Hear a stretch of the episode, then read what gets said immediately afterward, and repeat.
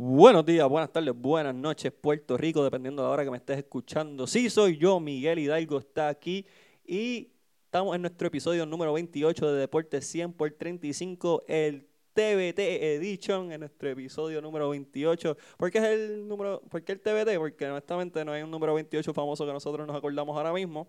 Y tenemos una gran sorpresa. Para esos que son fanáticos de nosotros desde el día número uno, ustedes saben que yo obviamente como fundador tenía un compañero y ese compañero tuvo muchas aventuras, él tuvo su serie famosa buscando una jeva para Cedric, eh, uno de los coristas más famosos de toda la historia de la música latina y ha hecho su regreso triunfal a su casa. Bienvenidos a Cedric Serrano. Gracias, gracias por esa calurosa invitación. Se te, añade- se te olvidó añadir que, aparte de ser uno de los coristas más famosos de América Latina, también fui uno de los únicos eh, merengueros en hacer un podcast de deporte. Qué duro, qué duro. No, tienen que haber unos cuantos. Nah, no creo. Meren- bueno, salseros. Bueno, anyways, Eh, Eso está bien, eso no, eso no viene el tema. continuamos. Eh, ¿Verdad, mano? Feliz de estar aquí de nuevo. Eh, ha sido largo el, el, el- desde el día que me votaste hasta hoy. Ah, perdón, espérate, esa información no puede...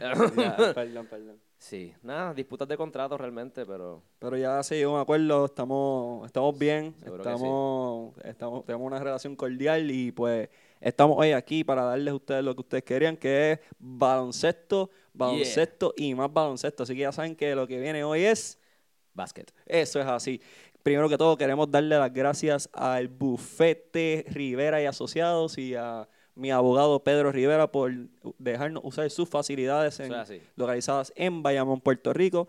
Eh, si usted tiene un problema legal, ya sea de pensión, ya sea que, pues, está en malos pasos, ya sea la razón por la cual usted necesita un abogado, llame al Bufete Rivera Asociado. El número es 787-412-6203. Están abiertos 24-7 casi ya. Eh, así que en confianza pueden llamarlo, es el mejor. Y cualquier cosa, pendiente que, que hay unos proyectitos bien, que vienen bien duros por ahí. Así que queremos dar las gracias por, por esta invitación y esta oportunidad. Y vamos a hablar de NBA y vamos a hablar de nuestra selección nacional de Puerto Rico Yeah. que va a estar disputando, y dije disputando por si acaso, eh, unas ventanas bien importantes estas No, no, no es bien importante. son es, vitales. es la más importante. Es la, es la ventana. O sea, Y estamos hablando de que do or die. Eso es así. O sea, de esto depende qué va a pasar con Puerto Rico en sus próximos cinco o seis años. Probablemente. Eh, sí, sí. Eh, eh, es make or break, como se dice en el argot. Antes, antes de empezar a hablar, ¿verdad? De, de la situación en la que está la selección ahora mismo, te pregunto, o sea, que no, no he tenido esta conversación contigo, por lo menos no, no en el programa. ¿Cómo, ¿Qué has pensado de- del nuevo sistema de ventana? No sé si lo has discutido antes ya, pero, pero quería ver, ¿verdad? Que ahora que estoy contigo, como que ¿qué, qué piensas de ese sistema? ¿Cómo nos ha afectado cómo nos ha ayudado o ha ayudado a otras, a otras selecciones? Bueno, Ay, yo. Perdón. Eh, tranquilo. Yo. A mí me gusta porque todo el mundo tiene una oportunidad equitativa de jugar frente de su, de su gente. Y honestamente, creo que es una buena oportunidad de, de desarrollar el deporte, de dar, de dar una exposición, de que cada cual tenga un- una oportunidad de jugar al frente de su casa. O sea, el juego de México eh, me, me confirmó a mí que, que es un buen sistema porque a México no se le ganaba si no se jugaba en el Clemente, para serte extremadamente sincero. Eh, y me gusta, me gusta. Es complejo, es difícil de seguir, que hay cosas que, que se pueden mejorar, pero en el aspecto de, de poder seguirlo, pues es un poco complejo, no solo para el fanático, sino también para el periodista y, y el analista también. Pero me gusta que tengas la oportunidad de jugar al frente de tu pueblo, de poder vestir la camisa, eh, que sea year round también como que me tripea porque puedes ver diferentes personas, eh, ver el banco de talento que tiene cada país. distintas caras en la selección. Eso, eso es algo que ha sido bien, bien característico, yo creo que de estas últimas ventanas. Y pues, mano, en verdad que para nosotros está interesante porque tenemos la oportunidad ahora de tener la ventana para mantenernos vivos para el mundial. Eso fue una buena palabra que usaste, interesante. Para mí es, a mí me da miedo.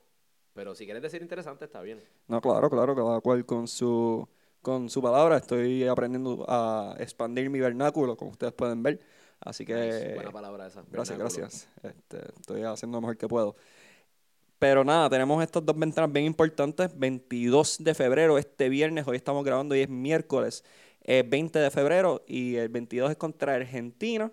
Uy, Y el juego que todo el mundo considera más importante porque es en teoría el más accesible es el 25, que es lunes, contra Uruguay. O Eso sea, es así. Básicamente, lo, lo, o sea, el, el que sabe, sabe lo que estamos enfrentando. Eh, Argentina, pues obviamente ya clasificó, que a- acompaña también a Estados Unidos, Venezuela y Canadá, como los equipos de parte de, de FIBA América. Así que Argentina, eh, Argentina está aquí puro trámite. Argentina, los otros estaba en plaza esta tarde y estaban por allí comprando tenis. O ellos están aquí a, a tramitar, ¿verdad? Pues la tarea que tienen. Eh, o- Uruguay, por su parte, pues está en la misma página que nosotros, en la que se está pues jugando, jugando esa, esa posición para pues, poder llegar al mundial. Eh, Argentina, pues en esta versión, como les dije, estaban en puro trámite. No están contando ni con Facundo Campazo, ni con La Provítola, que es mi gemelo perdido, ni Gabriel Deck, ni Luis Escola. Que, ven acá, ¿cuántos ciclos ha jugado Luis Escola? ¿Tú- ay, ¿Tenemos ese dato? Bueno, yo recuerdo cuando empecé a ver a Luis Escola, eh, fue para Indianápolis, si no me equivoco, porque yo obviamente sé que fue parte del equipo dorado de, de Argentina del 2004 que ganaron oro en, en Atenas, pero yo creo que él estaba en el ciclo antes de ese. eh, y de ahí en adelante ha sido non-stop. So, sí, lleva más de 20 años con la selección fácil. Y bueno, ¿sabes? Y para beneficio de nosotros no está, no está en esta ocasión, ¿verdad? Ah, o sea, el equipo que vamos a ver de Argentina es un equipo bastante joven. Básicamente están trayendo a lo que son las reservas y toda la cosa. Obviamente cuentan con Nicolás Brusino, que muchos lo pudieron ver el año pasado, que estuvo con Dallas, ahora está en Tenerife jugando. Y Marcos Delia, que siempre que hemos jugado contra Argentina y el staff nos hace bastante daño en la pintura. Claro, y dijiste algo bien importante, no va a estar Gabriel Deck ni, ni Facundo Campazo, que son integrantes muy importantes del Real Madrid en la ACB Liga Endesa en España. Eh, Nicolás Laprovítola, que es uno de mis jugadores favoritos, que también está en España, y que en el último juego contra Puerto Rico se, se quedó con el canto tirando, encestando canastos de tres, o sea...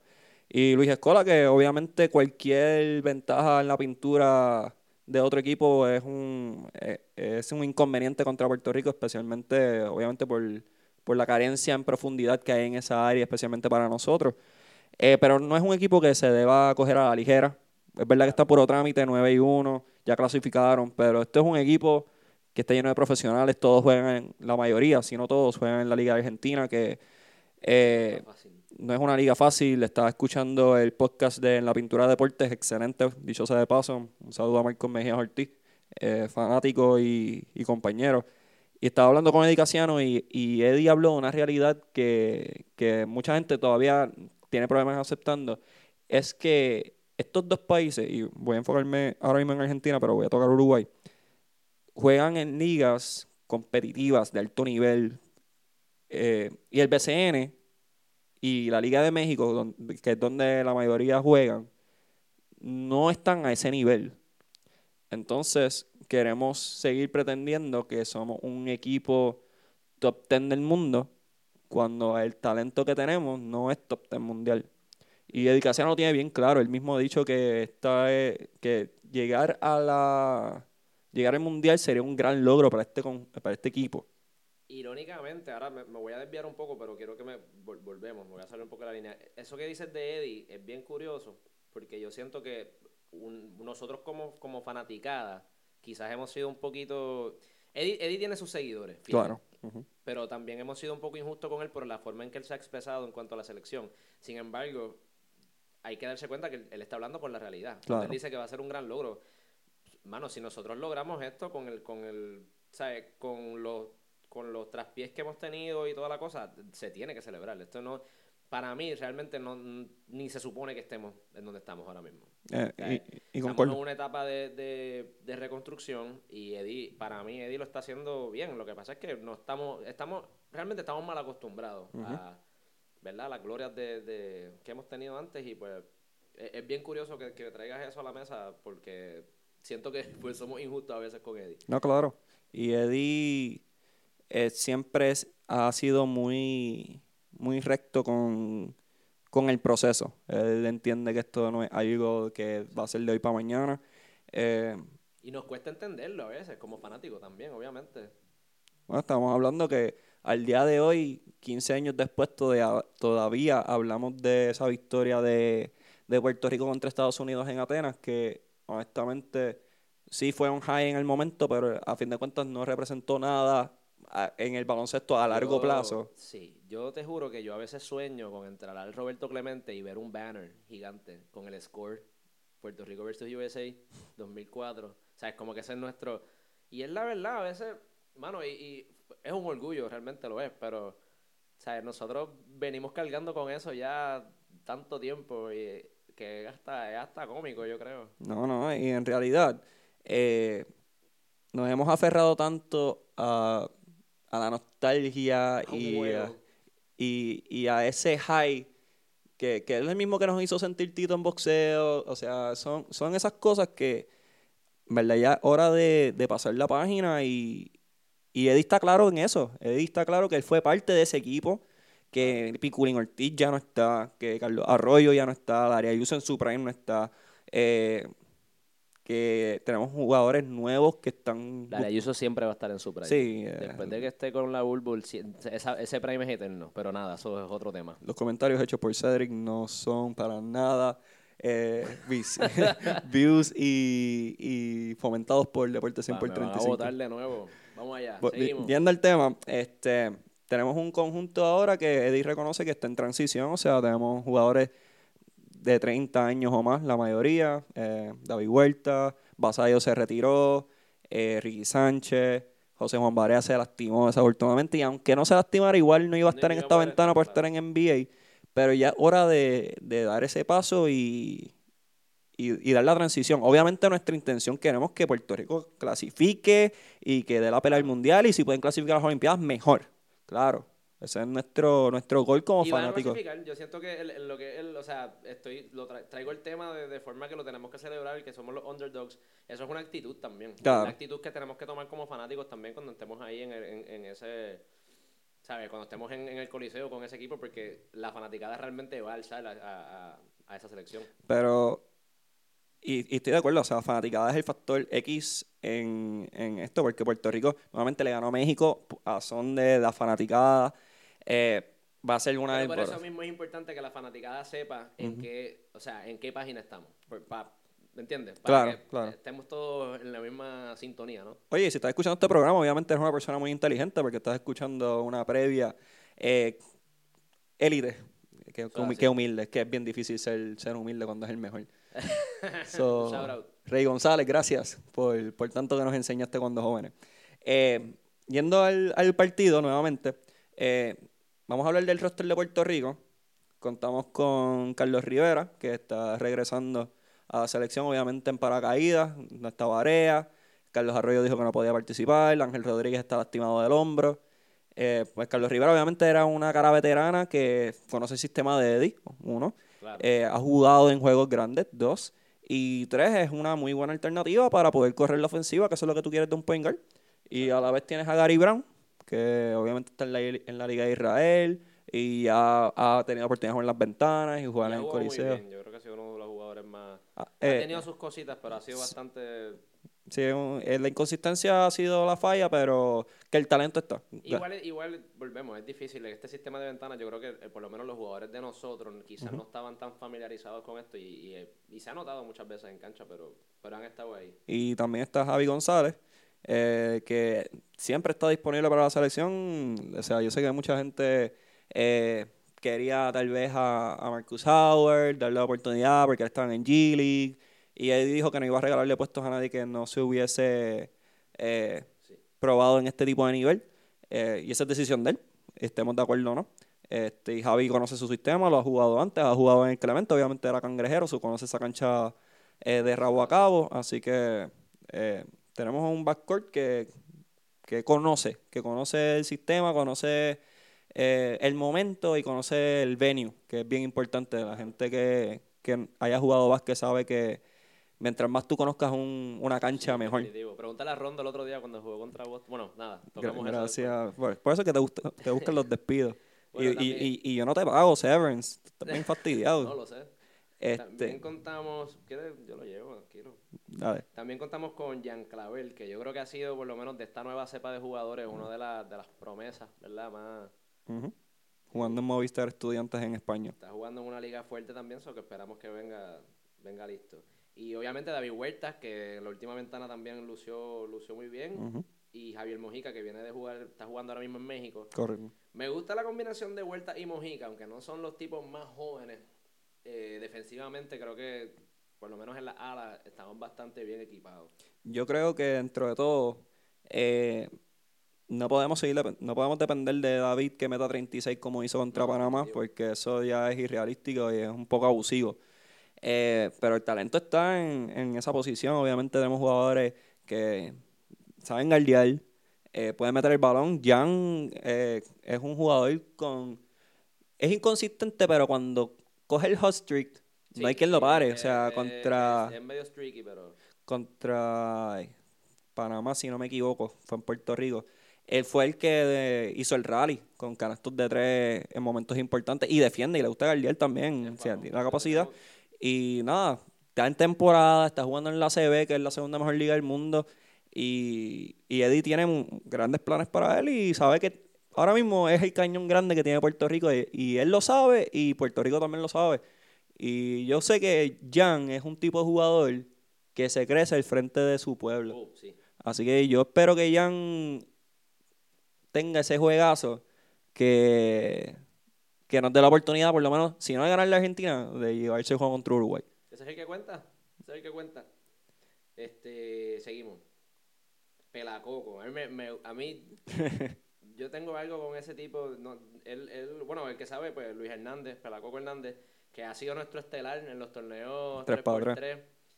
Ah, Yo tengo, a mí, me- a mí es uno de mis jugadores favoritos, de verdad. No es un tipo que te va a meter 20 puntos, pero al igual que con Ramón Clemente, que lo vamos a tocar más adelante, es un fajón. Y ca- cada vez que sale a la cancha, el tipo, el tipo, ¿sabes? El tipo va a ponerse, va a comerse el piso por, el, por su equipo, ¿no? Si vas a decir que se va a poner bruto. No, no, voy- no voy a decir, yo, yo lo respeto. Es que una vez lo vi en, en Costco, en Carolina, el tipo es bien grande, entonces, Sí, nada, sí. pero eso es, otro, eso es otra historia. Pues Pelacoco está ahí, tenemos a, a Yao López, el más reciente, el, el nuevo capitán de Arecibo, que eso es otro tema de nuevo, pero también está por ahí, y Jorge Bryan, que Jorge Bryan también viene de unas ventanas bastante buenas. ¿Qué me dices de esos tres? Es una línea frontal eh, experimentada ya. O sea, todos han jugado de alguna manera u otra con la selección. Luis Pelacoco, eh, lo de él ha sido el 3x3, pero es bueno tenerlo porque es un jugador que le gusta el contacto físico y en FIBA eso es requisito. No, y de hecho viene jugando, viene, viene, viene de jugar en Uruguay. Exacto. que de cierto modo, por lo menos en el matchup contra Uruguay, de alguna forma... Tiene conocimiento va- de los jugadores, claro. Y nuevamente es un jugador eh, fornido. Eh, esa es la palabra que, que le gusta. Eso coger significa, está grande. Está grande, está grande. Y Brinca, mano, tiene un bote, bueno, sí, no, sí, sí, no. Y oye, nosotros somos los reyes de la guerrilla. Y ahora mismo el jugador, el jugador más rankeado en la guerrilla en 3x3 es Pelacoco. Así. Que si- es necesario un cuerpo grande, un cuerpo fuerte que va a estar chocando con Batista y con Marcos Delia.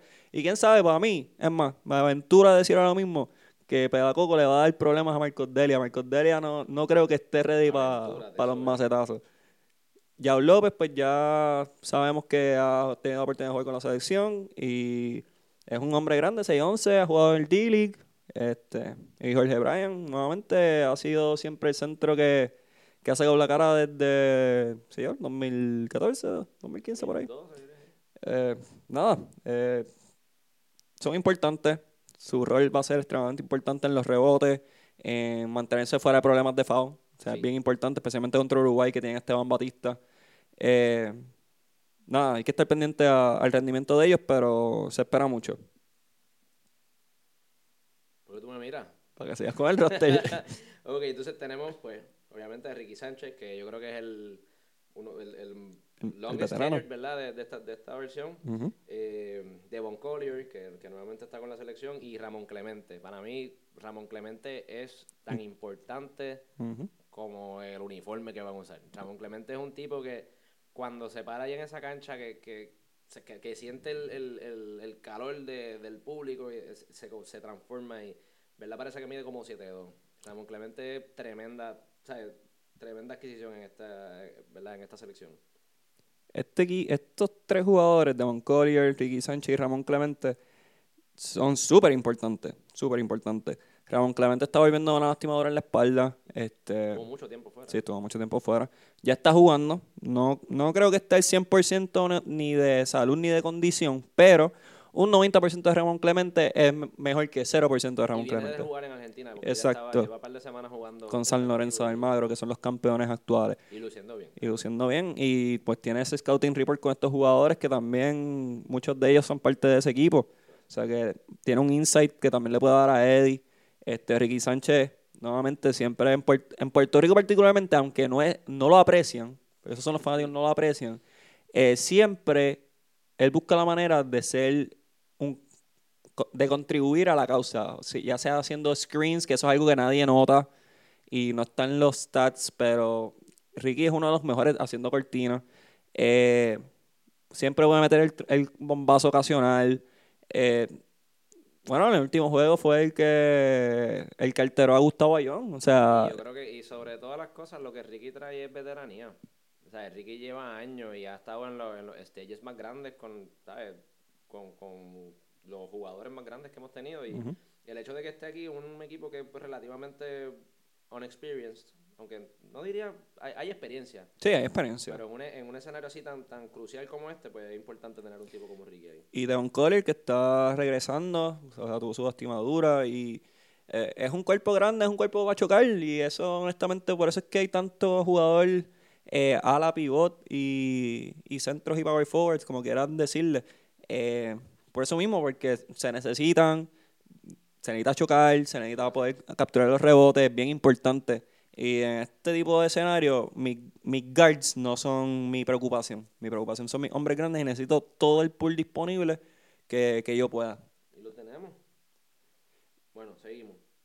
Háblame de. Tengo aquí a John Holland, que viene de, del G League. John Holland ha estado tirando buenos números en el G League, está jugando bien. Hace, hace un tiempito no lo vemos con la selección. Yo estoy bastante emocionado de que esté de vuelta. Y tenemos la situación de Alexander Franklin, que, si mal no recuerdo, hoy en esta tarde o ayer salió la, ¿verdad? la noticia que, pues, que, le van a dar el, el, visto bueno para que esté excusado. Para que esté excusado sin, penalidad, sin penalidad y toda la cosa. Eh, ¿Qué me puedes decir de, de Alex? Bueno, a Alexander Franklin la situación fue la siguiente. Eh, esto obviamente lo que hemos leído en la prensa, entre otras cosas. Eh, se había comprometido inicialmente a jugar por, por, Puerto Rico, al igual que Tyler Davis. Eh, Tyler tuvo, tuvo, su situación de depresión que, le decíamos, que le decíamos mucho una pronta recuperación. Este, no es una situación fácil. Eh, hubo mucha gente que lo cogió a chiste y... Bueno, claro, pues es que a, mucha gente se le hace difícil entender también. Es un tipo, ¿cuánto mide Tyler Davis? Sí, siete, siete pies. Tipo, está jugando básquet y de momento que, que, ¿sabes? que presente eso como una, como, como una excusa, que es una excusa válida mucha gente no lo entiende. Mucha gente piensa que, para mucha gente, para mí, yo me puedo por lo menos identificar con, con que el baloncesto, el deporte es una terapia. Claro.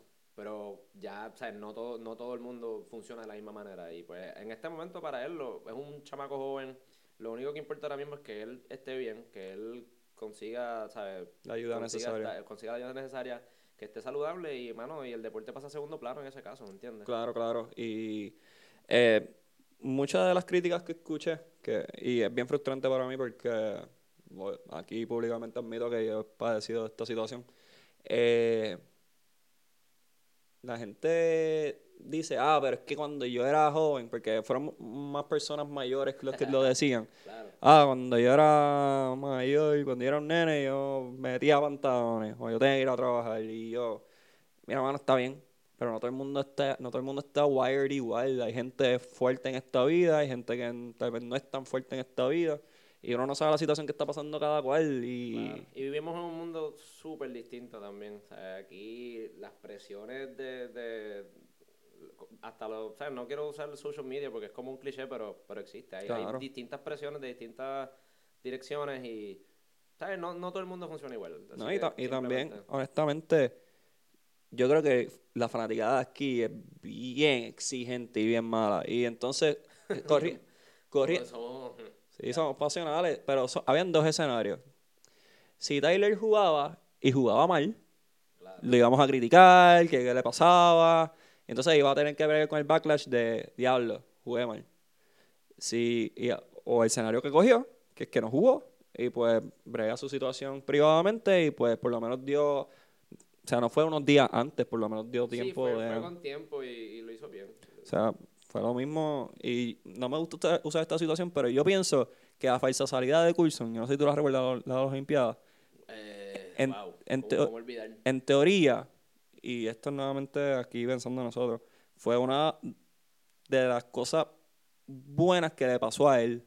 Eh, me explico. Javier Coulson es el atleta más imponente en la historia del atletismo puertorriqueño, eso está claro. Sí. Todo el mundo estaba decepcionado cuando Javier Coulson perdió en, en, en Londres, En Londres. que, que ganó Félix, Sí, Félix Sánchez. Si Javier no llegaba meda- medalla, la gente iba a estar ya criticando, "Ah, que si Javier Coulsoneando. que sí, y bueno, en verdad, cuando él tuvo la falsa salida, como la gente se unió con él, pues dentro de todo yo creo que fue una bendición. Obviamente para él fue bien malo porque él quiere, No, él quiere competir y todo, y todo el revolú, pero Yo creo que de aquí a par de años, si se hace un 30 for 30 de, de ese momento, yo no recuerdo la última vez que se, como que sentí que el corazón como que colectivo del país se embarató en ese mismo momento. Y no era tanto por no era tanto por criticarlo por decir por, por decir ah diadre que va calado hiciste esto era era porque estábamos sintiendo el dolor de él porque se- era era visible man, Claro. era, era, era, era fuerte. Pues- se me paran los pelos he ido hablando de eso. pues por eso yo siento que yo me estaba tomando una cerveza y la boté de hecho que Tyler Davis, pues, tomó la decisión correcta dentro de todo. O sea, independientemente cuál sea tu postura, si tú eres fuerte, si no eres fuerte, pues, yo pienso que lo iban si jugaba mal, lo iban a criticar. Si no juega, lo van a criticar. Son, para eso, en verdad, mejor que se enfoque en su salud, que es lo más importante. Y haciendo el segue a Alex Franklin, pues Alex Franklin se había comprometido también a jugar por la selección. Eh, entonces surgió un tweet que él hizo que dijo que no iba a participar por, en esta ventana. Y todo el mundo estaba sorprendido porque ya le había hecho el compromiso igual. Y según hemos leído, pues eh, se trató de comunicar con él y toda la comunicación que tenía la Federación de Baloncesto con él era por texto. Nuevamente, esto es lo que hemos leído. Eh, no estábamos ahí, nosotros no le escribíamos, no hemos hablado con Jun Ramos ni con ninguna ente de la federación, así que esto es nuevamente puramente especulativo. Eh, y viene y, y surgió pues la comunicación de Jun Ramos que dijo que si Alex Franklin no se presentaba, pues iban a haber sanciones, tal como suspensión del BCN, etcétera. Y pues ahí se estableció el lazo de comunicación y hoy se anunció que, que él no iba a participar, que tenía unas razones válidas y justificables, y eso se entiende. Según- la bajada de Alex Franklin es una muy significativa para, para este equipo.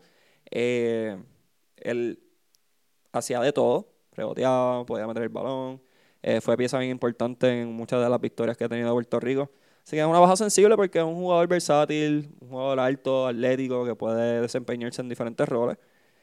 Pero por lo menos tenemos a, a Holland, que apareció de paracaídas también, y es un excelente ¿Eso fue jugador. antes o después de lo de Vasallo? Eh, bueno, lo de Vasallo es bien reciente porque Vasallo se decidió retirar ya esta semana. Pero John Holland no estaba en los planes, según tenía entendido. John Holland apareció. Cae, más que bien. O sea, un, un buen escolta small forward que puede desempeñarse, eh, defiende muy bien, puede meter el balón. Y obviamente es un cuerpo más que podemos lanzar y tal vez, nuevamente, una Argentina diezmado. Especialmente Uruguay. Uruguay no creo. Tiene a, Bru- a Fittipaldo, Bruno, ¿verdad? Bruno Fittipaldi. Que, que es un jugador que juega en la CB, pero yo no creo que Fittipaldo tenga como que el athleticism para poder poder bregar. bregar con. Realmente con Uruguay el problema más grande que hemos tenido siempre es Esteban Batista. Ujú. Eh, Esteban Batista lleva en la selección de Uruguay unos 65 años. que es más joven de lo que pensaba, de hecho, no me, me sorprendió. Claro. Eh, pero el tipo eh, eh, es como una versión de, de Escola también, que él, él, él consigue la forma de anotar en la pintura. Es, es bien crafty y está bien difícil de galdear.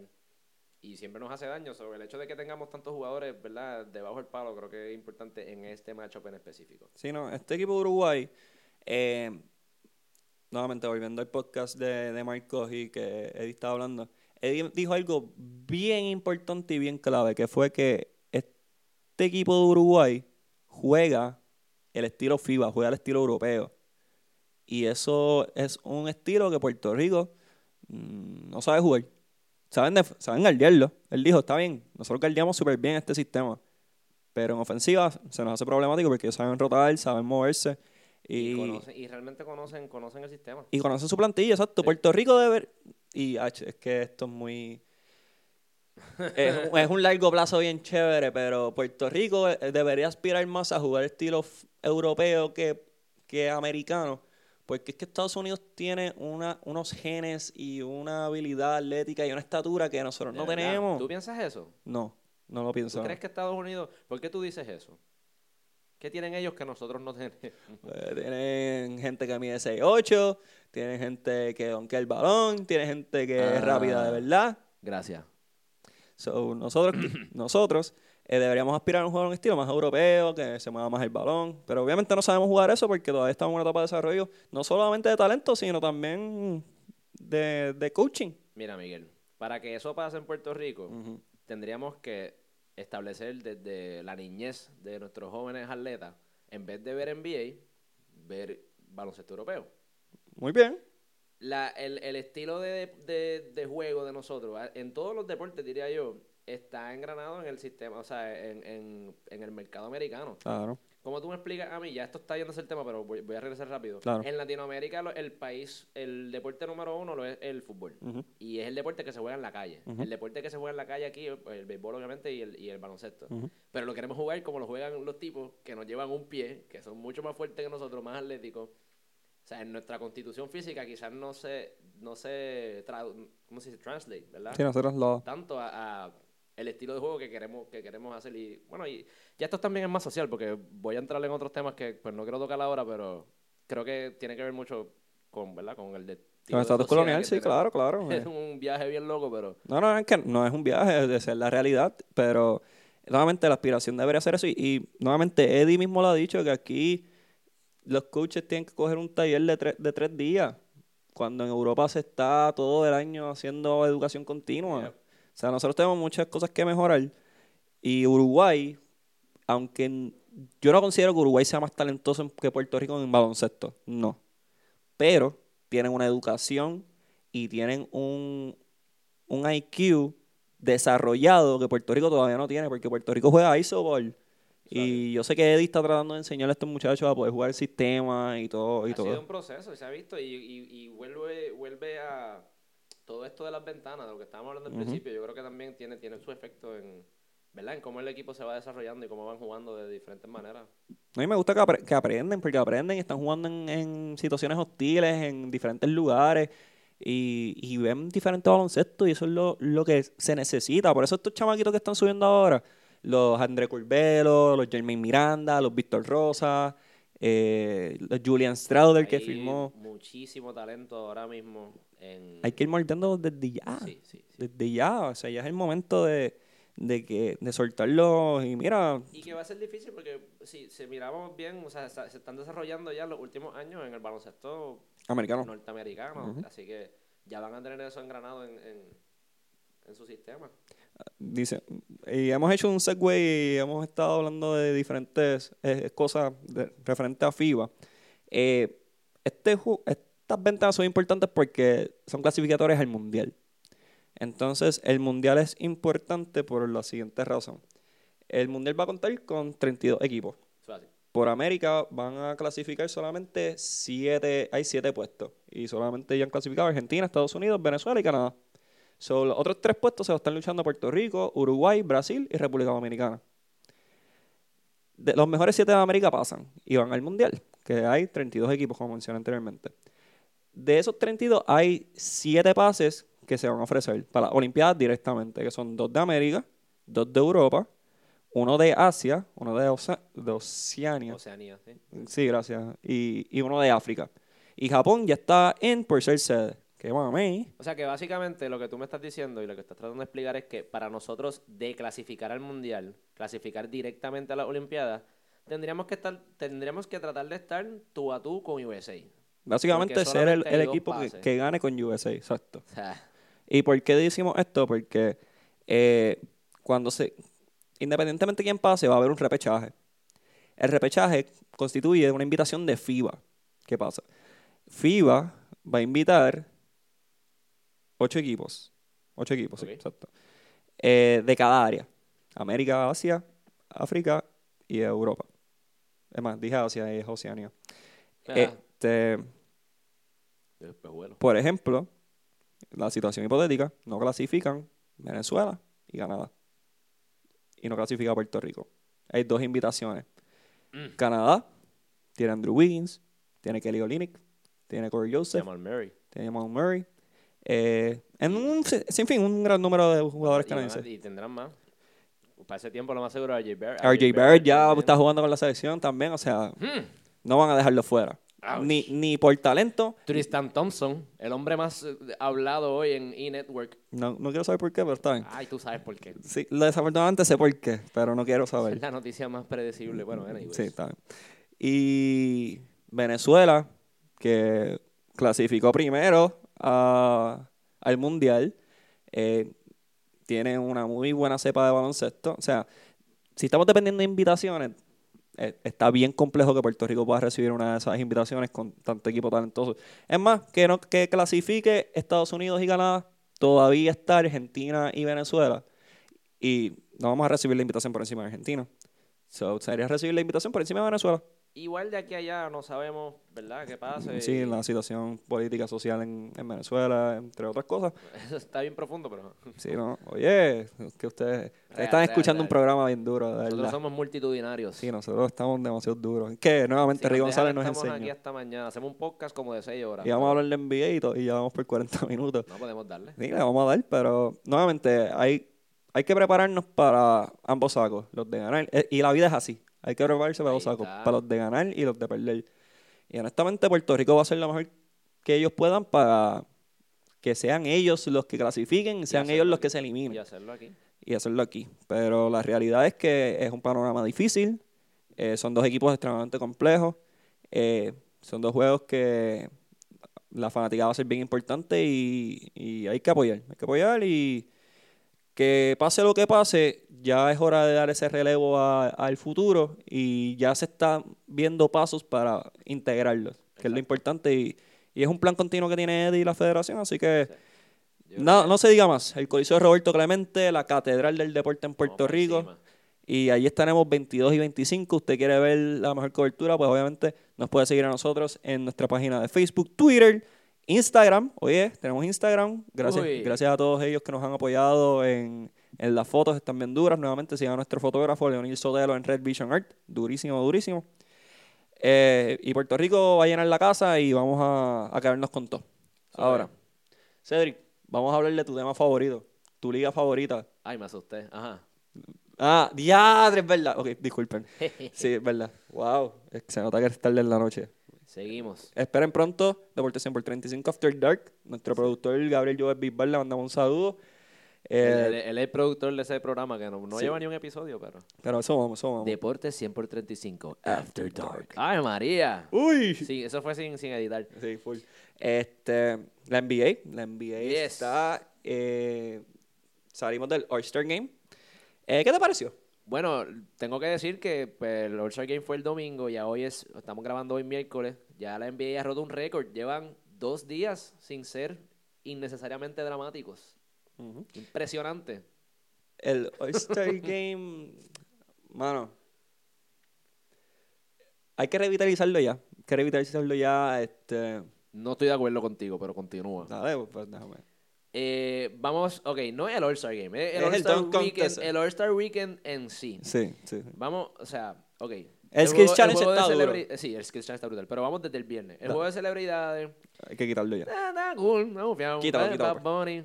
Pero en un juego, cuando, el, el- o sea, la figura más importante, y bien por, bien por él, en verdad, yo estoy súper orgulloso de, de- de- del tipo que está ahí, él nos representó súper.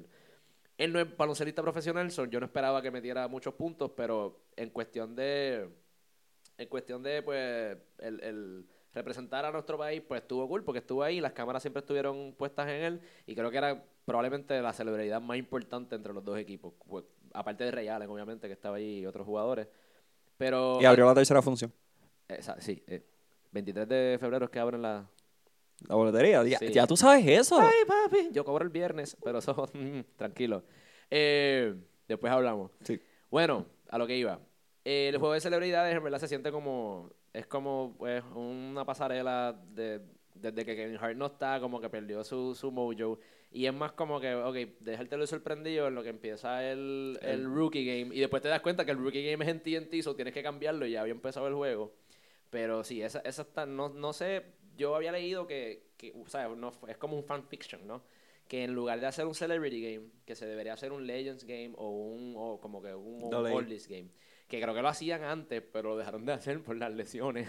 Eh, Eso no, no- pero no hice tan para atrás de buscar un, un tipo, tipo Master 40, 50 años y ponerlo a jugar ahí, yo creo que estaría bufiado. Sí, sí, yo prefiero ver las leyendas que... Es que en realidad, no sé, mano, estábamos hablando de que extrañábamos el R&B viejo. Yo creo que ya las celebridades de ahora no son como las de antes tampoco. A lo mejor somos nosotros que no sabemos nada. sí, que estamos viejos también, eh, pero no Yo me sé. sentía como un señor. Yo, ¿quién es este? Yo no sé quién es ese muchacho. Pero, o sea, ya, ya es hora de quitar el Celebrity All-Star Game. Eh, y el Rookie El Sophomore rookie, Game... el rookie Sophomore Game yo no tengo quejas. Para mí está excelente. Sí, no, eh, exponer, exponer el talento joven que hay. Ahora el, ¿sabes? Estuvo Luka Doncic, um, De'Aaron Fox, Donovan Mitchell, Kyle Kuzma obviamente se lució.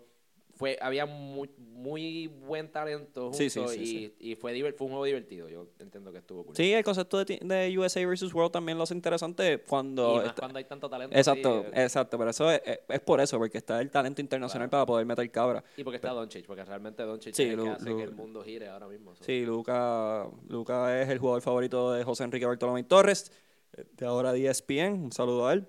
Mm. Este, eso lo podemos dejar, el Rookie Sophomore Game lo podemos dejar. Seguimos. El sábado. El Skill Challenge está bien duro, Skill. Challenge está brutal. Y Jason Tatum es mi el caballo. hecho de que lo acabó de media cancha es como que eso fue súper emocionante. El three point contest para mí también es intocable. Es que es clásico y, y requiere una habilidad Eh, sí. fundamental del baloncesto. No, y un timing y, y cansa. O sea, eso no es como que ah, estamos tirando aquí, es, es cansón. Lo sé. La competencia de donkeo. Aparte del donkeo de que le brincó por encima a Shaquille, estuvo súper cool. Mano, yo creo que ya, ya hemos visto todo lo que íbamos a ver. Yo no sé Sí. si es que deberían hacer como que no hacerlo todos los años o traer gente, no sé, pero desde que desde la de Aaron Gordon contra Zach Lavine No ha habido otro. Y antes de eso, yo y creo antes de eso hubo mucho un tiempo. bache bien grande. Es que, honestamente, ya es lo que tú dices, ya vimos todo. O sea, los jugadores grandes ya no van. Y es- eso de los jugadores grandes ya no van, eso no importa porque Zach Levine no es ningún tipo de jugador All-Star. No, que ni Aaron Gordon tampoco. Zach es excelente jugador. Yo- No, lo, único no- que- lo único malo que tiene es, no sé si has visto los juegos de Chicago recientemente, No. pero cuando él drivea, él, él mira, él no mira, él mira para el piso y la tira y ya. Eso, él no debería hacer eso. Si quieren, ¿verdad? Pues ganan. Pero nada. Pero sigue siendo excelente para mí. No, Talentoso, atlético. Sí, eh, pero no, No, no es- pero no es un. All-Star caliber player para mí. Sí. Pero dicho sea de paso, independientemente, ya hemos visto de todo, ya es monótono, eh, es más, más lo mismo. Si no es, si no hay un props o cosas así, pues ya no es tan, no, Sí, no es yo- interesante. Yo, yo me quité cuando John Collins trató de brincar el avión de embuste y Sí, le sí, una pata, le rompió una ala. Yo como que, loco, esto, está- esto es hasta ofensivo. Sí. O sea, esto- ¿Qué está pasando? De ahí que yo me fui a janguear para Loiza. en Yo me acosté a dormir. Ah, yo me fui a janguear. Sí, yo, Qué bien por ti. ya, hay que hacerlo. Eh, el All-Star Game como tal, pues obviamente es bien divertido. Eh, el alley-oop, es que eso no es ni un alley-oop, eso es como que un acomodo No. de... Stephen Curry vio ahí a- ante tu compa y dijo, ¿sabes qué? Yo no, yo en verdad te voy a tirar a matar. Le dio la bola contra el piso lo más duro que pudo y él dijo, esta bola va a tocar el techo y lo va a hacer quedar mal. Y el tipo, yo no sé cómo rayo, él brincó, no se confundió con una bombilla, cogió la bola y entonces no, no, yo todavía es la hora que veo ese donqueo y físicamente no puedo entender cómo es posible que un tipo pueda hacer eso. Yo no, no debería ser ni legal. Y la jugada fue running, quiero que lo sepan, si quieren ver el replay. Pero eso no Pero eso es irrelevante porque qué jugada no es running. Estamos en el 2019. Pero eso no existe. nuevamente, verdad, el juego estuvo interesante, uno se divirtió, le dio nostalgia de ver el alley de Dwayne Wade con Los LeBron. tres triples de Nowitzki. Los tres triples. Wow. Wow, durísimo. Eh, y nuevamente, o sea, Kevin Durant se quedó con el show. Chris Middleton usando el número 22 de Miguel Hidalgo en Money School, durísimo, Sí, yo- durísimo. Yo Sin- escuché una entrevista que él lo dijo, que él usaba el 22 por ti. Obligado. Sí, Es que- sí, él lo dijo. Él eso es verdad. Mi- yo, yo no sé por qué no han retirado nuestras camisas todavía de allá. Porque no, no tienen no tienen gancho para ponerlo. No, pues. Bueno, seguimos. Ay, Yo- lo único yo que quisiera, yo quisiera tener un programa ya R, ya yo esto de PG-13 como no me gusta. Yo lo que- único que, que no, o sea, que tuiquearía un poquito del All-Star Game, eh, este año hicieron el draft, en tele- o sea, lo televisaron, super cool. Yo haría el draft, mano, en, en vez de hacer la competencia de donkeo, mano, haz el draft el día antes, estilo playground. Y entonces toda la práctica y toda la cosa que hacen, pues la hagan ahí y se vayan escogiendo, pero que no sea como que, o sea, no, no en televisión una semana antes, ahí, ese mismo fin de semana. Ok. Que estén ahí de frente, que el último que quede se lo tripeen y, o algo así, no, eso está medio nasty, pero, pero va, va A todos nos pasa, yo creo. Por más duro que tú estás, yo creo que todo el mundo la escogieron último alguna vez en su vida. Sí. Menos a Jordan, pero... No, Jordan ni lo cogieron, él lo cortaron. Tú no has escuchado esa historia. Tú no has visto con Fly With Me. Loco, a Jordan no la escogieron porque el coach no sabía lo que hacía, loco. So, no me importa. Punto es que ahora vamos a la parte interesante del NBA. Vamos, ya vamos para el final de temporada. Final stretch. Y, y esta temporada hemos tenido una sorpresa bien dura. Vamos a empezar con el Eastern Conference. Eh, me voy a enfocar en los que están en los playoffs ahora mismo. Los equipos que no están en los playoffs, que me demuestren lo contrario.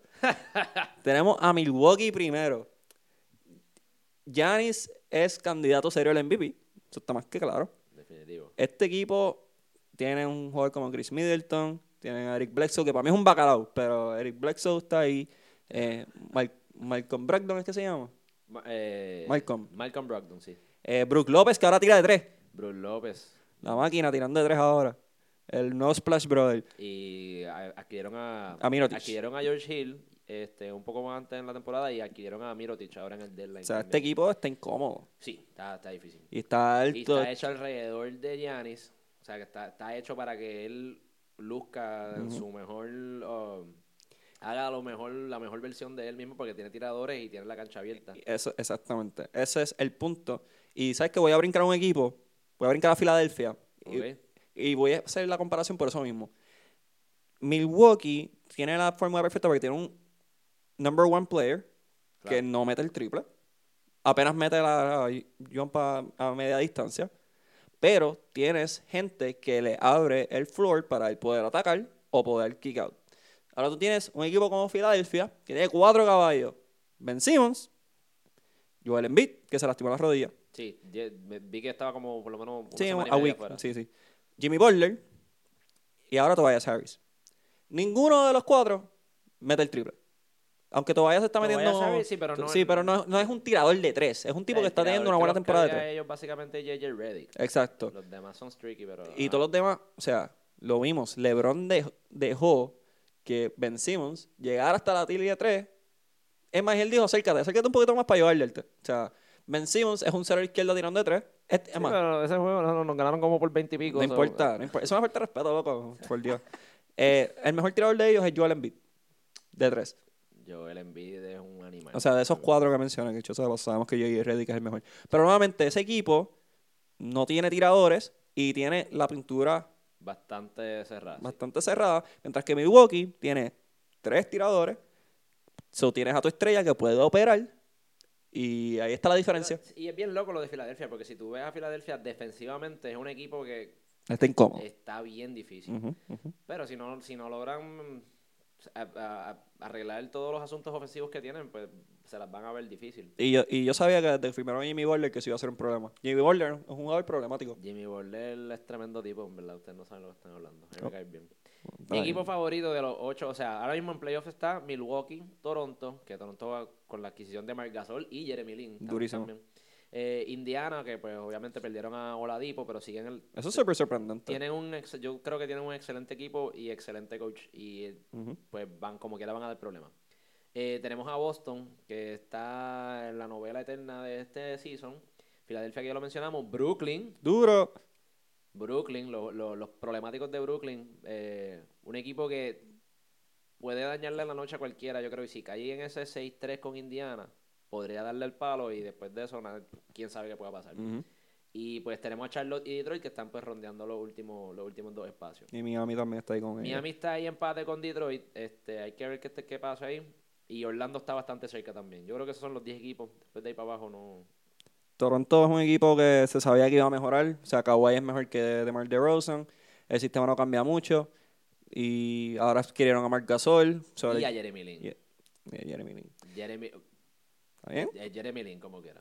So, ahí hay un upgrade. Va a ser bien difícil sacarlos en el playoffs porque tienen un equipo muy, bu- muy bueno defensivo y tienen un, equipo muy bueno Tienes a ofensivo. Kawhi Leonard. Un chango. Kawhi Leonard. Y bueno, y tienen a Pascal, tienen a Fred Pascal Siakam. Pascal Siakam debió haber sido, eh, debió haber sido All-Star. No sé qué hacía Kyle Lowry en la cancha, pero pues, Pues estaba Fred Van Vliet. O sea, tienen un equipo bastante sólido y con unas buenas adquisiciones. Indiana, nuevamente sorprendente, no tienen ya a Víctor Oladipo porque se lastimó, está fuera out for season. Eh, Sabonis, ¿Sabes que Yo nunca he visto a Sabonis fallar. El field goal percentage de Sabonis es... O sea, y pues tira tiro cerquita del canasto, todo, pues, maybe del codo, pero es como que los números de él son siempre, qué sé yo, 16 y 12, y cuando miras los tiros de campo, 7 de 8. Sí, pero si tú ves el equipo de este Indiana, este equipo de Indiana no es nada que tú dices, wow, que, que duro. O sea, tienen a, tienen a Boyan Bogdanovich, tienen a Darren Collison, Tyreek Evans, Corey Joseph, Wesley Matthews Wesley Matthews, ahora. Y Miles Turner y Young. O sea, no es un equipo que tenga piezas que tú digas, wow, qué equipazo. Pero se complementan. Exacto. Se complementan y va, van a, va a ser un equipo difícil de, de, de tumbar también en, en Yo sé, serie. yo sé que ahora me quieres preguntar, porque ahora viene mi equipo. Así que, Pues entonces Boston. Boston, ¿verdad? Pues está en una situación bien interesante porque pues si siguieron bien de cerca la novela de Anthony Davis, pues el rumor que estaba corriendo era que Danny Ainge le metió la presión a, a la gente de New Orleans para que no hicieran el cambio y esperaran hasta julio primero para entonces ellos hacerle la oferta. O sea que básicamente tú le estás diciendo a tus jugadores jóvenes, jueguen este season y empaquen maletas que se van. O sea, que digo, y pues en, en Los Ángeles básicamente pasó lo mismo, pero enfrentando ahora el final stretch de la temporada y lo que sería el playoff run, ¿cómo tú ves a ese equipo que desde ya han tenido problemas de química? O sea, ¿qué, qué posibilidades re- reales tú le ves a Boston? Bueno, eh, mi equipo de Boston eh, ha tenido muchos problemas de química, como se ha dicho. ¿no? Y esto es desde el principio de temporada, obviamente integramos a Kyrie otra vez, integramos a Gordon Hayward otra vez. Eh, Otra vez no, por primera vez. Exacto. Eh, y la química iba a ser un problema, encontrar rotaciones. Eh, Brad Stevens ha tenido que hacer muchos ajustes on the fly. Han tenido problemas dentro del locker room. Eh, obviamente vimos el empujón de Marcus Morris a, a Jalen Brown. Eh, Kyrie cuestionando la, el deseo de los jóvenes. So, Llamando a LeBron. perdonando, perdonando a LeBron. wow.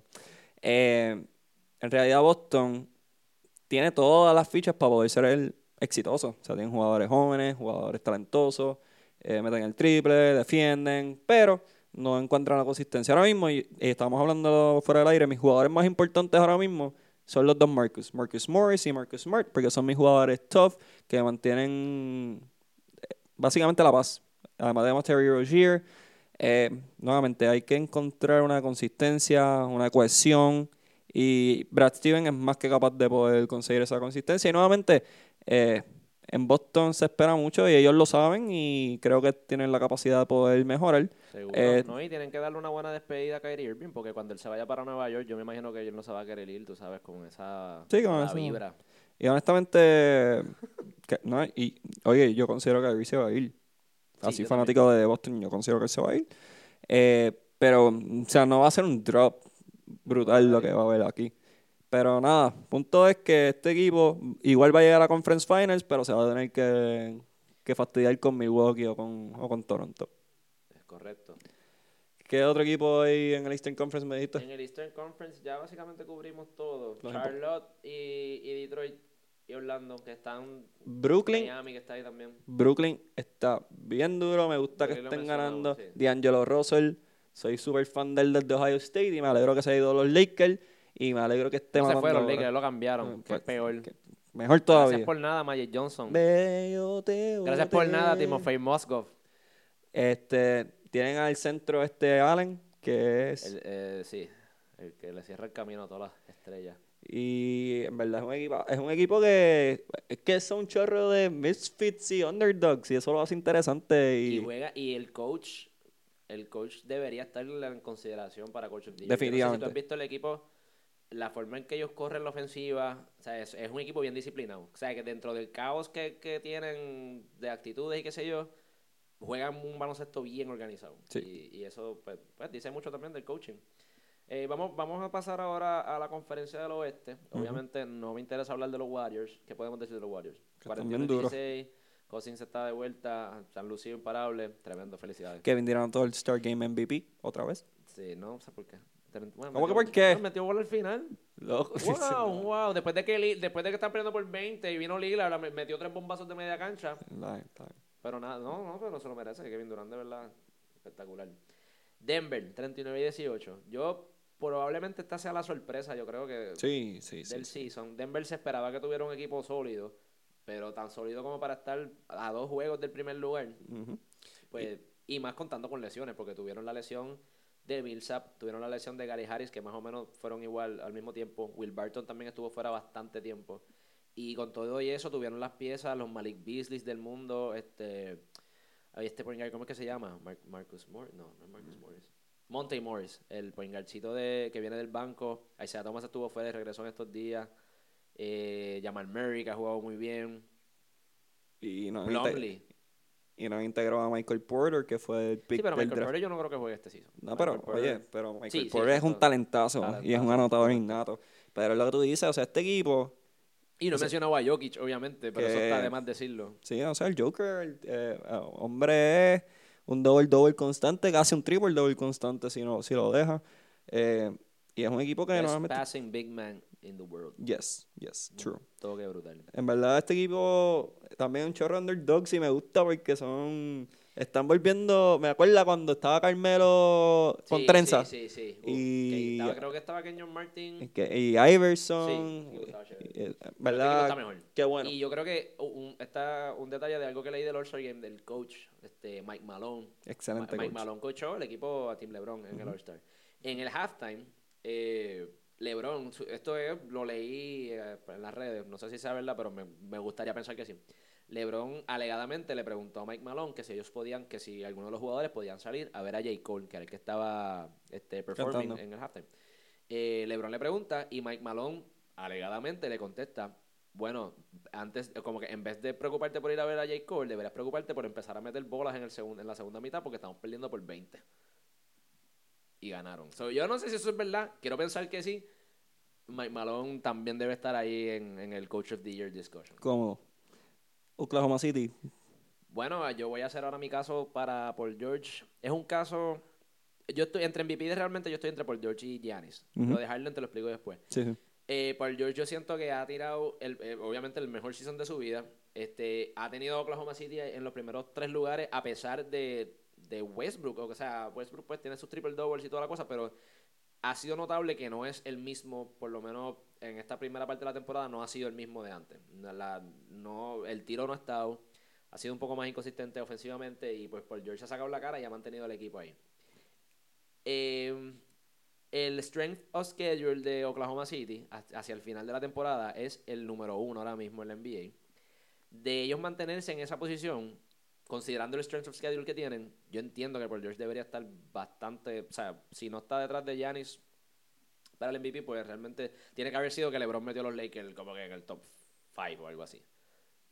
Ok. Yeah. Voy. Dale. Ok. Yo estoy contigo que el MVP race ahora mismo es entre Giannis, Paul George y, y yo incluyo a Harden. Eh, Paul George está promediando 28.7 puntos por juego, 8 rebotes, 4.1 asistencia. Es un jugador two-way, defiende el mejor jugador, es el que está vendiendo bola. Defensive Player of the Year también, por si acaso. Mi- Sería la primera vez que, gana- que un, un MVP gana. Tengo que chequear si Jordan el año que lo hizo fue, fue los dos. Creo que no, pero puede ser que Estaría sí. interesante ese stat. Lo, lo voy a buscar mientras tenemos esta discusión. Eh, pueden comentar, en- si alguien sabe, lo pueden tirar en los comentarios ahí y se- le vamos a regalar una Coca-Cola. eh, ¿Se so- ¿Puedo decir eso? Sí, sí. Ah, bueno. Anuncio no pagado, pero sí. Anuncio no pagado. Este, este equipo en realidad no, no es nada especial. O sea, tiene a Dennis Schroeder, que fue una buena firma. Eh, Jerry and Grant, Steven Adams. Jeremy Grant, Nerlens Noel, Steven Adams. O sea, no es un... Nuevamente, yo no pienso que Oklahoma City son un equipazo. O sea, simplemente, pues, tienen un bu- buen número uno ahora mismo, Excelente. que es Paul uno. George. Eh, un hábil número dos, aunque no soy fanático para nada. Hábil. Esa es la mejor palabra que tú puedes usar Es la- para Russell Westbrook lleva 10 tit- eh, triple doubles corridos. Mm, un muchacho hábil. Wow. Ok. Chicos, que no, ni me voy a explicar porque ya he tenido esta conversación mil veces con mis fanáticos y ellos saben que yo no soy fan de Westbrook y jamás lo escogería para empezar un equipo. Eh, jamás, jamás. Aunque hábil, pero. Eh, bueno, está bien. Em, se nos fue y paso y nada, se van a eliminar en la, en, en la primera ronda. Vamos, a- vamos donde Portland. Portland, Portland añadió a Enes Kanter, hermano, en estos días. Yo creo que ese va a ser un underrated addition a ese equipo. Bueno, seteando cortinas para Lillard y McCollum Eh, sí. eh, va a ser un palo. O sea, Damian Lillard, yo creo que es el most underrated star en la NBA ahora mismo. Un hombre que, ¿verdad? Está en otro nivel, metiendo la bola de donde sea. Logo Lillard, como le dicen ahora, después del All-Star Game, 26.3 puntos por juego, 6 asistencias. Nada, ¿verdad? Damian Lillard, yo lo cambiaría por KD. Que venga Damian Lillard para Él, no- Boston. él no se va de Portland. Sí, ya dijo que no Él le lo importan dijo. los campeonatos, que la lealtad es más importante. está Así. bonito, Sí, está sí, bonito, yo quisiera que todo el mundo fuera así. Claro, más ahora en este NBA que, pues. no, eso de la lealtad no existe ya. Tristan debería ser así también. Tristan. Ah. ah. Bien. ¿Algo más que quieras decir de Portland? Además de que están Maurice Harkless, que eventualmente nunca va a usar la camisa de Puerto Rico. Yo creo que él tiene que tener una como que de recuerdo en Sí, la casa. sí, sí, sí. Ah, mira, sabes que jugué. Nunca jugué. o sea, Me dieron el uniforme, pero. Él no habla así. you- Digo, no ¿Do creo we? No sabemos. No, no hemos escuchado. No, yo lo he escuchado hablar, pero no. O sea, no lo he escuchado hablar en Me español. gustaría pensar que habla así. "Ah, Yo fui a jugar. Eh, Houston. Houston es... Pues Houston está contando con un jugador que es un Super Saiyajin.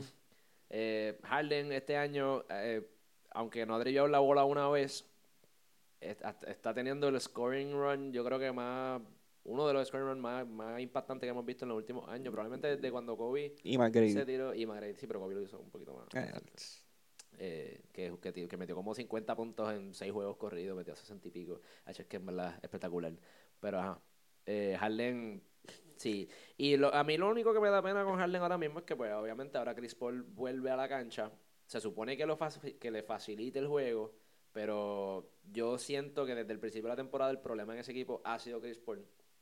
De una forma u otra, no sé si como que sea, su juego ha bajado de nivel o está un poco más lento que de lo que solía estar. El hamstring lo sigue molestando.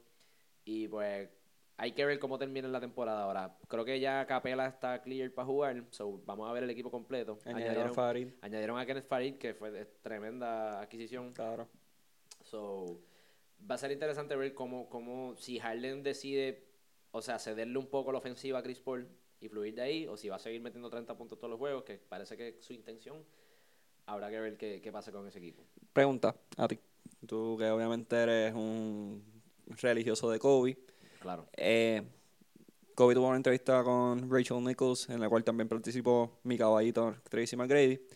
Y él dijo que, que la forma que juega Harden no, no consigue campeonato. Y Harden respondió diciendo que obviamente él tiene que echarse el equipo encima, porque obviamente ca- carece de piezas, y, pero que sí le, le da cosa que jugadores grandes, leyendas, eh, digan eso. Yo, ah, ¿Cuál es tu opinión de, de lo que dijo Kobe, de cómo se siente Harden y en general? yo primero, yo a mí me da cosa, a mí me, me, me molesta a veces escuchar jugadores como que opinar de jugadores de ahora, porque a veces uno siente como que, ah, como si estuvieran como mordidos o qué sé yo.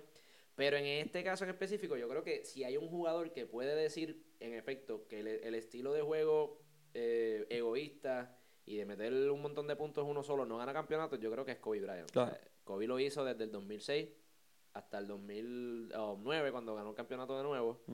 Y no le dio resultados. Ahora está, estaba imparable cuando estaba cuando estaba Switch Parker. No, pero yo creo que es más porque Shaquille se fue que año 2003. Shaquille se fue, no, bueno, yo estoy hablando de cuando hicieron los playoffs.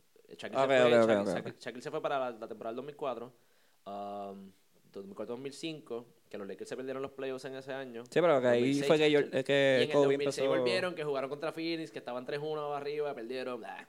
Sí. Pero Kobe estaba bastante. Era bien parecido a lo que estaba haciendo Harden ahora. Right, right. Cuando él decide, ok, espérate, voy a seguir metiendo bola, pero voy a bajar mi nivel de, de escopeterismo, es una palabra que me acabo de inventar, In- in- empezó a haber resultados. Así que yo creo que sí, él- yo no siento que él lo haya dicho de una manera negativa ni despectiva sobre Harden. Yo creo que él, él demuestra respeto, ¿verdad? Ante el juego de él, pero simplemente está estableciendo, yo creo que es una realidad, porque no, o sea, del estilo de baloncesto que se está jugando hoy, es imposible tú solo echarte un equipo y tratar de ganarte a los cuatro normales de Golden State o, o a los equipos del este que también están durísimos. Es, es- es virtualmente imposible. Harden está promediando 36.6 puntos por juego, 6.7 rebotes por juego y 7.7 asistencias por juego. O sea, all around, ofensivamente, Sí. que quede claro. Eh, así que Houston... Y eso que no dijiste cuántos pasos está promediando por juego, que eso sí que está astronómico. El, el- el euro de él está demasiado duro, quiero que lo sepa. Eh, nada, este equipo nuevamente eh, se integra Capela, se integra Farid, eh, tiene a Gerald Green, Eric Gordon, Chris Paul ahora está volviendo, PJ Tucker con el mejor shoe game en la NBA. Eh, nada, es un equipo que hay que estar pendiente y yo quiero que tú sepas algo. Tú, tú sabes que Kobe no le ganó 11 a 3 a, a Tracy McGrady en nin- bajo ninguna circunstancia en Alemania, lo sabes. Por favor. Tú sabes que Tracy McGrady se almorzaba ofensivamente a Kobe. Por favor. Punto. Ahora, este, Utah está número 6. Eso, eso para mí sorprendente también. Sí, ellos tuvieron un arranque a la temporada bastante difícil. Yo creo que era más también por el hecho de que ya Donovan Mitchell no, no estaba tomando a nadie por sorpresa, ¿no? Eh, pues más o menos le, le- they figured out his game, se- eh, hubo game plans para él y se le hizo un poco difícil el arranque de la temporada. Yo creo que ya poco a poco ha ido entrando. Eh, pero obviamente la pieza más importante en, en- en ese equipo ahora mismo es Rudy Gobert. O sea, defensivamente lo que está haciendo debió haber sido un All-Star. Eh, me dio pena verlo llorar. Yo, yo lloré con él también. Dicen que los hombres no deben llorar, pero aunque llore, yo lloro Sí, también. Dicen que los hombres no deben llorar por un por una mujer que ah, Por una mujer, un- sí. por un All-Star que te ha dejado fuera. Esa es la nueva canción de Pero- Saludos a Mari Manuel. Bendito. Saludos a Mari Manuel. Un abrazo. Un abrazo, un abrazo. Estoy loco por verlo en las patrones de Naranjito otra vez. Yo lo que sí. Ok. Yendo Ah, al tema, este, pues Utah tiene a Ricky Rubio otra vez. Yo siento que Ricky Rubio Estuvieron a punto de cambiarlo. Yo siento que Estuvieron a Ricky- punto. Lo iban a mandar a Memphis por, ah, por Mike Conley. durísimo Y cambio. hubo un revolú ahí que Mike Conley dijo que no quería ir para Utah, después dijo que sí, después dijo que no, y después pues, se quedó en Memphis. Yo siento que Ricky Rubio lleva como 45 años en la NBA, por alguna razón. Siento, es que lo llevo Sí, viendo es desde que, tiene empezó- 14 él con España, que siento que lo llevo viendo. baloncesto como a los 6 años, que empezó a jugar en la NBA, como que en España. A los 6, 7 años fue, ¿verdad? Que empezó. Por mí empezó desde que nació. Sí, más o menos. Y obviamente el return de Kyle Korver ayuda, obviamente un tirador necesario, le abre la cancha para Rudy Gobert, y oye, para, más para Donovan Mitchell, obviamente. Sí. A mí me gusta Kyle Korver porque Kyle Korver es como Joe Ingles si Joe Ingles se bañara. Sí, porque Este ha sido el episodio menos profesional que hemos hecho y sabes que es el más que me goza, yo creo. Eh, Pero es que Joe Ingles, o sea, tú ves a Joe Ingles, primero que no parece un jugador de baloncesto, él parece un maestro de inglés. ni Joe Harris tampoco. No, Joe Harris tiene, tiene su No, Joe Harris no tiene pinta de baloncesto, loco. ¿no? Sí, Joe Harris parece, parece de, ¿tú has visto The Chainsmokers? La banda esa, parece uno de ellos. Eh, pero Joe Ingles, a, a mí me encanta porque el tipo, no sé si recuerdas los playoffs del año pasado, el tipo estaba fronteándola por George y lo sacó de juego. O sea, él lo sacó de carrera completamente. Joe Ingles es el tipo que tú ves en la YMCA hablando ahí, va Sofía y tú como que loco, ¿qué te pasa? Lo malo es que el tipo te va a defender y te va a meter el triple en la cara Sí, también. exacto. Es uno de mis jugadores. Va Te- para el te- roster te- de problemáticos, ¿te acuerdas? Ya, lo está, lo voy a hacer. Hacho, ¿verdad? Mi franchise player. Le voy a hacer un shout siempre el lunes. Tremendo podcast. En vacilo. Ellos tienen como que su fantasy squad. Yo, Uh. yo siempre he dicho que yo janguearía con... Este es deportivo, Fantasy Squad deportivo. ¿verdad? Sí, pero esto es con quien yo voy a janguear. Yo janguearía con San Randolph. Duro. Yo Con jan- flip phone. Literal, literal. Yo janguearía... Fíjate, yo janguearía con Tim Duncan. Yo. Porque lo veo tan maceta que yo me sentiría como que bien duro pagándole una cerveza a, a Tim Tim- Duncan. Tim Duncan es el que. Tim Duncan. ¿A cuánto están las Chafer? Eh, Está bien. otro anuncio no pago. Oye, pero chicos. Ah, un peso. Este, janguearía. Yo hace, hace poco hice jangueo con Durán, pero está muy chango. Ya no puedo janguear con Durán. Porque Sí, el más chango del definitivamente. tengo que ser yo. Eso es ya Sí, obligatorio. la- ese es el punto de que estés con ellos. Exacto. Este. No, no janguearía con DeMarcus. Yo no. Yo tampoco, yo no quiero ir para la cárcel. Este, pero ah, voy a pensar bien en mi Fantasy Squad, pero recuerdo que yo tenía cómodo a Zach Randolph porque es que si algo pasa, yo quiero que Zach Randolph esté ahí para vacilar. Yo Y- tengo el mío, yo creo que. Y Tony Allen, hacho, yo quería janguear Ah, con Tony ya lo Allen. robaste. Pero te lo voy a dar, tranquilo. No, no, Tony Allen está bien. Yo jangueara con Big Baby Davis. Uh, duro. Y, con Nate y Robinson. Nate- ¡Ah, me la robaste! No, no, no, pero ese es tuyo, ese es Con tuyo. esos dos. Yo, ah, mano.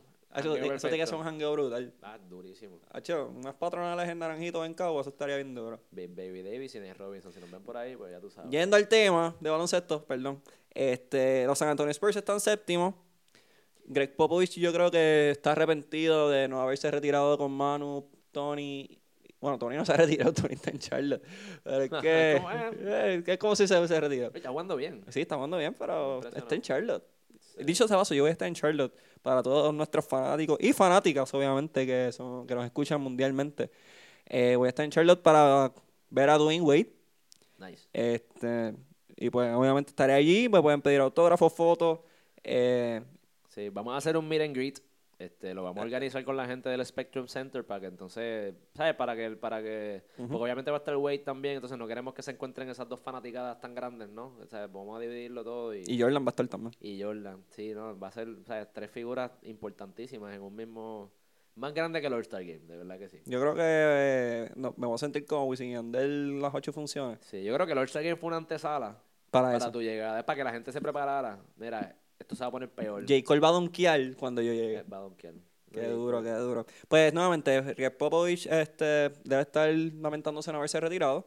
Eh, y nuevamente, Pop es uno de mis coaches favoritos y una de mis entrevistas Fíjate, favoritas. Yo no, yo no creo. Yo al empezar la temporada sí. Ah, sí. Pero yo entiendo que este equipo él lo, él lo ha enderezado y han, han- a dar resultados. Tiene, obviamente no es un equipo tan contendor, ¿verdad? Como los que ha tenido últimamente, pero, pero tiene, tiene muchos jugadores, como nosotros decimos, como misfits Sí, sí. Y, jóvenes que están metiendo mano. Yo creo que él- él- si él llega a meter este equipo un poquito, ah, maybe sexto, quinto lugar, también podría hacer, podría hacer daño en los playoffs y uno nunca sabe qué puede pasar con Sí, no, y tienen jugadores que, que pueden meter la bola, o sea, la Marcus Aldridge, tienen a DeMar DeRozan, Paul Gasol es uno de los mejores passing.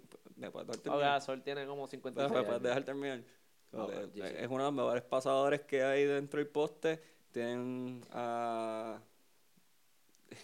que siempre me, me- Davis Bertans. Es que lo veo, ese sí no parece un jugador de básquet. David y, Bertans parece el hermano mayor de Sheeran. Mira, vamos a seguir. Él parece que janguea con Scalabrini. Ah, él estaría en mi squad full. Estaría el Redhead Squad. Ese estaría en mi, Uh, Scalabrini. estaría en ¿Qué, mi squad muchacho? bien duro. Y Garnett, duro. No, yo no, carne, no. Ajá. a gritar en la disco. como que no, Ah, los, los Clippers. Ya, los Clippers están en No, los playoffs. Sí, el problema aquí es que, ok, tenemos, vamos a hablar de, tenemos los Clippers, los Kings, los Lakers, eh, Minnesota y Dallas. Y New Orleans también no sé si se va a tomar en cuenta porque no Nah. sabemos qué va a pasar con Anthony Davis. Pero básicamente eh, la, la- el race para el octavo lugar y quizás hasta el séptimo también. Mano, y si te digo más, hasta el quinto lugar, hasta donde está Houston, está bastante cerrado. O sea, la diferencia son de 5 a 3 juegos. Eh, los Clippers obviamente han desembolsado su equipo. Ellos salieron de Tobias Harris, lo más seguro están either están rebuilding o están aguantando para poder hacer una buena firma en este offseason. No sé si man- se mantengan en, en contención para los playoffs. Eh, Sacramento está bastante interesante lo que han hecho este season. Fox. Un equipo joven, De'Aaron Fox, Rudy Stein, añadieron a Harrison Barnes que Buddy va, va, va a aportar Body Hield. Yo estaba viendo, yo estaba viendo a los Pelicans el otro día y estaba mirando a Anthony Davis y yo decía, mano, a ese tipo, Anthony Davis, lo único que necesita en ese equipo es un tirador en la 2 o la 3. Pero él estuvo allí. Eh, a eso voy. Y es como que, mano, ¿quién? Un tipo, un tirador, Body Hill. Y lo dejaron ir por DeMarcus Cousins y DeMarcus Cousins se fue. O sea, no es para menos que Anthony Davis se quiera largar de New Orleans. Pero, Y, tiene- y esta gente tiene a Bogdanovich, al otro, a Bogdan, que mete la bola. Este, tienen a, a Willie Colley Stein, a Harry Giles, que, mano, yo Harry- quiero que él, Harry Giles está bien- yo quiero está que él dé un power, que eso mismo, mano, o sea, él, él era uno de los jugadores más Él no rankeados. jugó en Duke, ¿verdad? O- Sí, Jugó bien poco. Jugó bien poco. Que tuvo problemas de Pe- lesión. pero él era el number one de todo de- school. era, era él, era el caballote, mano, y se lastimó. Así que yo espero que, Que explota, que explote y, y dé duro. Y soy fan de Frank Mason también, que juega en Kansas. Tú diciendo que todos los jugadores de Kansas son unos bacalaos. Ah, Este, which is not untrue. Pero, este. Y, en- y los Lakers, pues, oye, ¿verdad? Eh, Yo voy a cerrar con los Lakers, no voy a hablar de más ninguno porque. perfect. Los Lakers tenían un- una venta al pasillo por un solo jugador. ¿Qué estaba pensando Mike Johnson? Uno. Dos, este, ¿crees que hay posibilidad de llegar a los playoffs? Tres, hay plan a largo plazo. Y cuatro, sabes que nosotros vamos a llegar al campeonato antes que ustedes, ¿verdad? No. Yo, yo sé que ahora mismo, o sea, yo no sé cuál es el plan a largo plazo ahora mismo de los Lakers. Y esto es una de las cosas que viene, ¿verdad? Al tú añadir a LeBron a este roster. LeBron es un tipo que ya tiene 34 años, todavía está, ¿sabes? Todavía está on top of his game, ¿verdad? Sí, ¿verdad? sí, siendo el mejor del mundo. Pero tiene prisa. Y pues, Brandon Ingram, Kyle Kuzma, Alonso Ball, por más promesa que hayan demostrado, ¿verdad? En estos últimos dos seasons, quizás no están tan listos como LeBron quisiera que estén. A todas estas, antes de que LeBron se lesionara, yo entiendo que todos estaban dando un bastante. Habían, habían dado bastante buena temporada hasta ese momento. Hasta los, los Lance Stevensons del mundo, Rayon Rondo está teniendo excelente temporada, Javier Magui. Eh, pero al surgir toda esta situación de Anthony Davis, que yo creo que aquí la cu- el mayor culpable lo es el agente de Anthony Davis y de LeBron James también, Rich Paul. Que Un fue- bacalao. ¿Qué? Un bacalao. Sí, él, yo. mm, ah. tiene, tiene suerte que es amigo de LeBron. Sí, yo no creo que. Pero un bacalao. Tú sí. como agente no pones, no expones a tu jugador de esa forma. Ahora tienen un revolú. eh, el equipo, el equipo realmente, yo no, no, no me explico cómo está ese locker room ahora mismo. Tiene que haber algún tipo de, amorosa debe estar. no, tiene que haber algún tipo de comunicación entre LeBron y ese John Core de saber como que, mira, ¿sabes? Si, si LeBron de verdad pidió las cabezas de todo el mundo por Anthony Davis o si fue Magic Johnson que sintió la presión de que tenía que hacerlo. Yo creo que estuvo fuera de lugar, porque de todos modos probablemente nadie le gana a Golden State este año. No hay prisa para traer un Anthony Davis y vaciar tu equipo. O sea, vaciarlo, porque iban a mandar seis jugadores más picks. Sí, vas a jugar tú. Y me van a tener que llamar a mí para ir para allá a repartir agua o no sé, a pararme en la cancha para que no les den técnica. No sé, que no, no sé cuál era el plan de ellos. Eh, sin embargo, todos- los últimos par de años todos hemos visto a Playoff LeBron. Yo creo que LeBron va a activar el switch temprano. Eh, Kuzma está jugando muy bien, Rondo viene jugando bien, Ingram está más o menos. Hace falta Alonso Ball. Yo nunca pensé que iba a decir eso en mi vida, pero hace falta. Defensivamente está ahora mismo bien desorganizado el equipo. Eh, pero si están saludables y se meten en ese octavo lugar, eh, me van a decir loco, pero pueden, pueden que den un palito. O por lo menos va a ser la serie de seis juegos más entretenida de todos los playoffs cuando Golden State le gana a los Lakers. Pero si se meten, anything can happen. Éxito. Eh, hemos llegado al final de este episodio. Han sido hora y 20 de puro conocimiento. Le metimos, le metimos. Ustedes, eh, gracias, gracias a todos por escucharnos. Y obviamente yo sé que ustedes nos agradecen por enseñarles a ustedes. Eh, Cedric, tus redes. Me puedes conseguir en Twitter e Instagram como Cedric Iván. Y voy a aplaudir algo aquí. Este viernes, Duro. 22 de febrero, estamos en México Lindo a las 8 poniendo música en vivo, poniéndola bien duro. Este, voy a estar yo y voy a, voy a estar con un pana y vamos a estar cantando todas tus canciones favoritas. Y van a haber margaritas y van a haber tacos. Dicho sea, de, está- dicho sea de paso, si tú eres una persona que está tratando de conquistar a la muchacha, este no es tu evento. Porque, Ah, no, no, no, no, no, no. Tranquilos. eh, porque a la que escuchen a Cedric cantar, ustedes van a ver la, la personificación de Obi Bermúdez joven. Así que Obi Bermúdez Yo- estaba muy yo- duro, Yo loco. comparto, yo comparto, amigos. Vayan. Pero, oye, No, Obi. Bermúdez está bien duro. No, Obi, Obi, Obi, Obi está, todavía está duro. Está Pues, duro. ajá, tus redes, aparte de... Cedric Iván en Instagram, Cedric Iván en Twitter. El Twitter mío está bastante cool. Eh, De hecho, también Not quiero, darle un shout out a, a este, On Fire Sports, que también estoy colaborando con ellos, Peter, eh, Ujú. todo ese corillo. También síganlos en las redes, está, está bastante cool. Sí, es una buena página. Y ya tú sabes, estamos metiéndole. A mí me pueden seguir en Miguel HR22 en Twitter, Miguel HR3 en Instagram, eh, Deporte 100 por 35 en Facebook, Twitter, Instagram. Eh, pueden escucharnos en Apple Podcast. Recuerden suscribirse, eh, darnos un 5-star review. También en SoundCloud nos pueden escuchar. Esa fue nuestra primera plataforma. Y nada, queremos agradecerle por usted sacarle su tiempo y escucharnos a nosotros hablar de deporte.